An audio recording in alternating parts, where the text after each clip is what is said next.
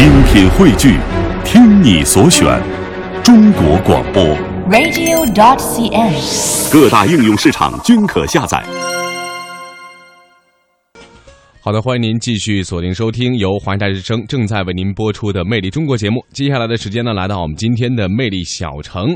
在这个节目当中呢，我们将会带您到祖国的西南边陲，有着“一城连三国”美誉的亚东县。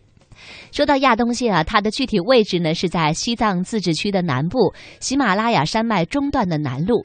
它属于西藏南部日喀则地区，总面积达到四千三百零六平方米。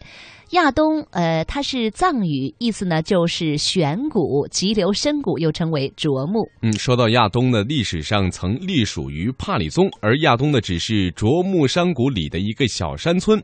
县境内是山清水秀，气候温和，水源充沛，物产丰富，也素有“西藏小江”呃小江南之美誉。嗯。那么今天的节目当中呢，我们就跟随记者走进这座有着丰富自然旅游资源以及众多人文景观的西藏小江南亚东。亚东县位于东经八十八度四十六分至八十九度三十分，北纬二十七度十三分至二十八度十九分之间，背靠喜马拉雅山南坡，平均海拔三千五百米。它东与不丹接壤，西南与印度交界，有一城连三国的美誉，是日喀则重要的边境线之一。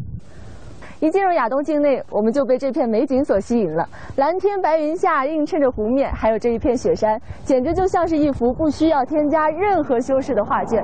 虽然现在你看到的呢还是典型的高原景致，但是马上顺着这条路继续往前走，你将会看到一个不一样的亚东，被称作是藏地小江南。现在我们在这儿停留一下，享受一下美景，也做一下简单的休整。待会儿我们一起继续走进亚东。亚东县的总体地势为北高南低。我们来到的这个地方是亚东县北部的堆纳乡，平均海拔四千米。这里拥有着亚东最美丽的高原景致。这片湖呢叫做多庆湖，而前方的那一座雪山也是亚东境内最高峰，叫做神女峰，海拔能够达到七千米。曾经有许多登山队想要征服这座山，最终都没有成功。而脚下踩的这一片草场也是一片天然的牧场，有很多牛羊马在这里悠闲地散步吃草。站在这儿，你只想把自己当成一朵小花或者是一棵小草，静静地守着这片云海、雪山、湖水。只要守着这片景致，也就心满意足了。多庆湖是亚东县最大的湖泊，总面积达到了一百五十多万亩。在西藏古老的神话里，神女峰和多庆湖一直被誉为神山圣湖。当地人路经此地时，都会献上洁白的哈达和青稞酒，以祈求神灵保佑。在海拔四千多米的高原深处，这一池高原圣水与远处皑皑的雪山相依相伴，丹青、翠绿、蔚蓝，构成了这里多彩的颜色。而这几乎成为亚东亘古不变的名片。离开多庆湖，一路向南，我们将前往亚东县堆纳乡的真桑寺。在行驶的途中，一个意外的发现让我们停下了脚步。我们刚刚走在路上，然后现在突然在窗边看到了一群岩羊，是吗？对对，岩羊。这种岩羊常见吗？很少见，有这么大一群，特别少见。你看，就在那边，大概有多少只啊？大概有一百多只吧，你看。哇，一百多只！过来喝水，下午过来喝水，它要慢慢过来到河边，河边要喝水。岩羊属于国家二级保护动物，因喜欢攀登岩峰而得名，一般栖息于无林的山地，只有晨昏的时候才到小溪边饮水。你看，你看，它们已经慢慢走到河边来了。我们要轻一点，不要动，让他们以为我们就是路边原来就有的东西，不要惊动他们。看看。据向导丹增大哥介绍，在岩羊下山饮水的时候，当地人都会在草地或者河边撒上一些食盐，供岩羊食用。没想到羊跟人是一样的，也是需要定时定量的呃吸收一些盐。对对对，补充一些身体当中的微量元素，哦、比如说铁呀、矿矿石上的有些铁呀、锌啊、镁啊，还有盐，实验当中的微量元素含量比较高，嗯、所以的话，有的地方岩羊可以采食到，有的地方采不到。所以我们到下面来以后，牧民给它撒点盐，给它补充补充。还有以后就经常到这个地方来。哦，只要碰到，反正大家都会把自己家里的盐撒出来，对对对供他们然后摄取这个盐。对对对对对。哇，真好！能听到这样的故事，觉得心里面特别的美好。这才是真正的人和动物感情的交流，这是真正由内心而发的最原始、最真诚的善良。我们没有对岩羊进行过多的打扰，一路继续向南，经过一段崎岖的山路后，来到了目的地真桑寺。我现在其实是站在一个悬崖峭壁上的建筑物上，这整个寺庙全部都是建在悬崖峭壁上的。他们当地人也喜欢把这里称作是自然形成的寺庙。而我的正前方视野也非常的开阔，非常有层次的这些云朵和雪山接壤在一起。前方离我近的是一片很雄伟的大山，景色特别的美。丹增大哥告诉我们，真桑寺并不是亚东最有名的。但却是最有特色的寺庙之一。真桑寺在藏语中的意思是“云中的桥梁”。寺庙的前身是藏传佛教莲花生大师的修行洞窟，后来当地的村民和僧侣自发主持，在悬崖绝壁上修建了这座寺庙，距今已有两百多年的历史。寺庙修建于悬崖之上，看似险峻，却在数次强烈地震中毫发无损。寺庙中至今仍保留着莲花生大师当年修行的洞窟。前面就是莲花生大师修行的修行洞的洞口。哦，就在这里。对对对。